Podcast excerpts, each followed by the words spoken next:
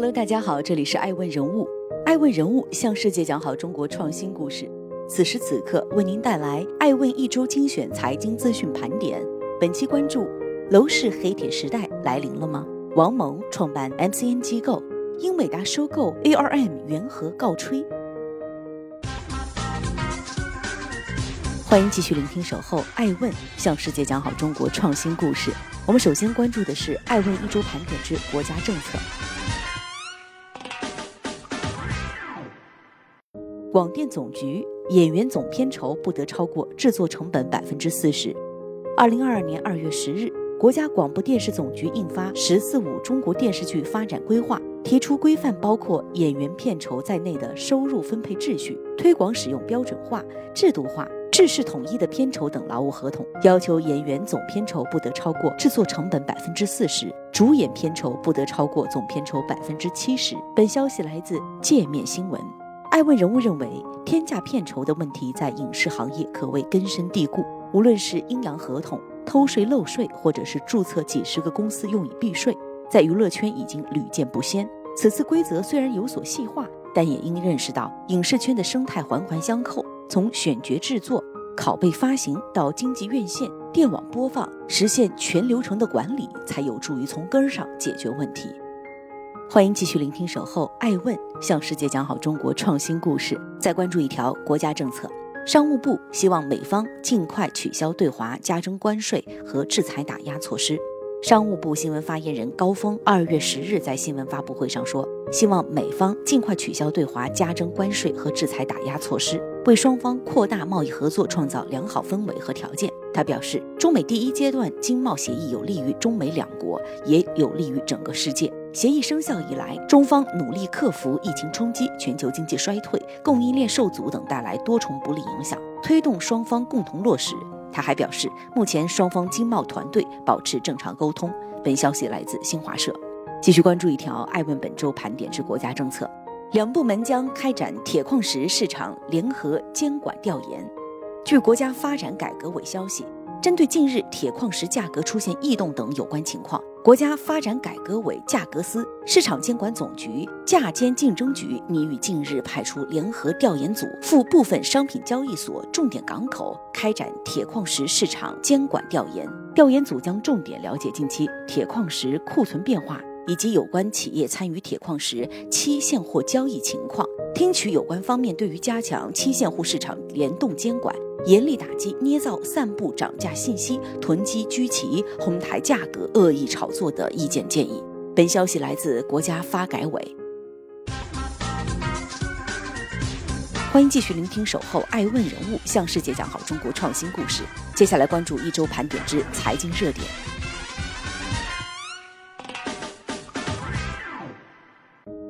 二零二一年企业贷款利率是改革开放四十多年来的最低水平。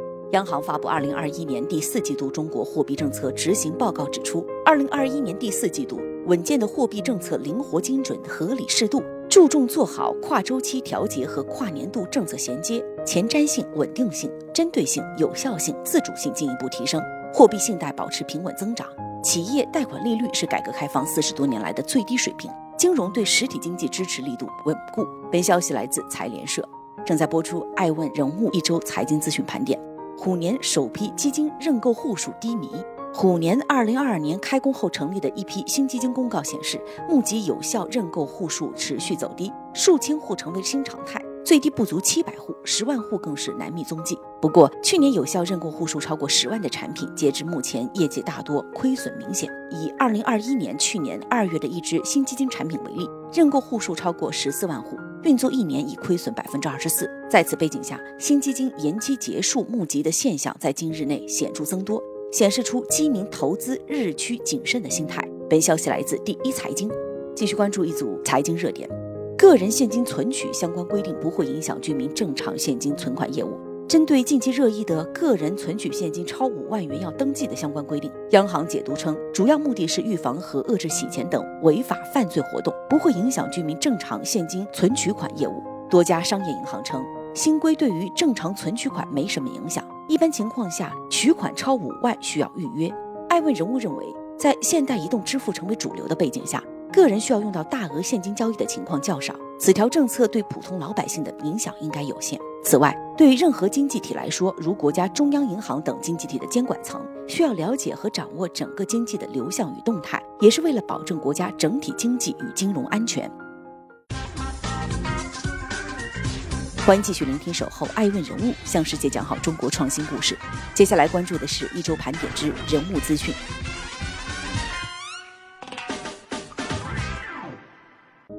王蒙创办 MCN 机构，招募退役运动员。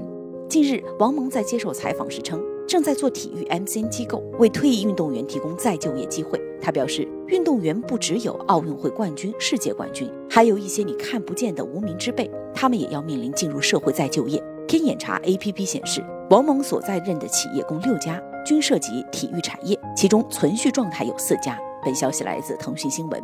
爱问人物认为，凭借萌言萌语式解说，王蒙于赛场之外退役之后再次走红。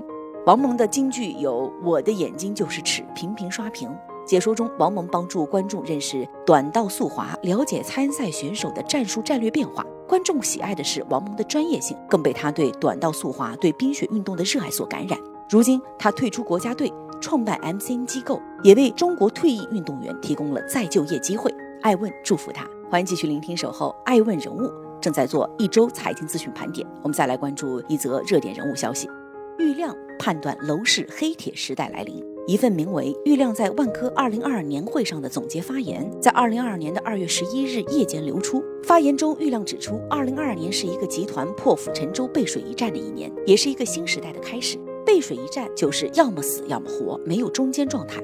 能解决过去积累下来的包袱，就会有新征程的机会。包袱甩不掉，就活不下去。郁亮表示，面对行业遇到了黑铁时代，今年大家的收入肯定是大幅下调，万科的组织也要建立新的锚定点，福利、补贴等都要跟黑铁时代相适应。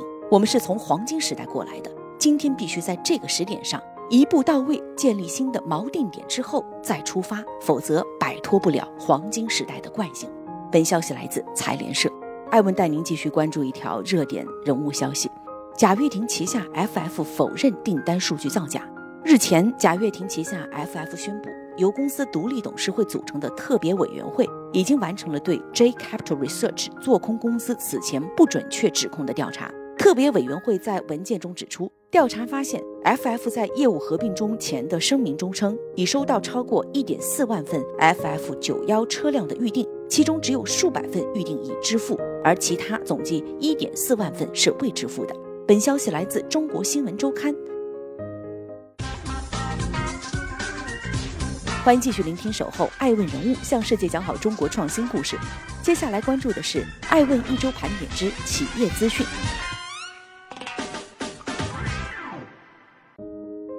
快狗打车择日启动招股。据 IPO 早知道消息，快狗打车 GOGOX 日前已经通过港交所聆讯，择日将正式启动招股，并在主板挂牌上市。中金、瑞银、交银国际和农银国际担任联席保荐人。快狗打车隶属于道家集团，成立于2014年，其前身为五八速运，于2018年8月正式更名为快狗打车。目前，快狗打车在中国内地以快狗打车为品牌。在亚洲及其他国家，则以 GOGOX 品牌提供服务，超三百四十个城市。人工智能、大数据分析、机器学习及无人驾驶领域的技术能力，同样是快狗打车的核心竞争力。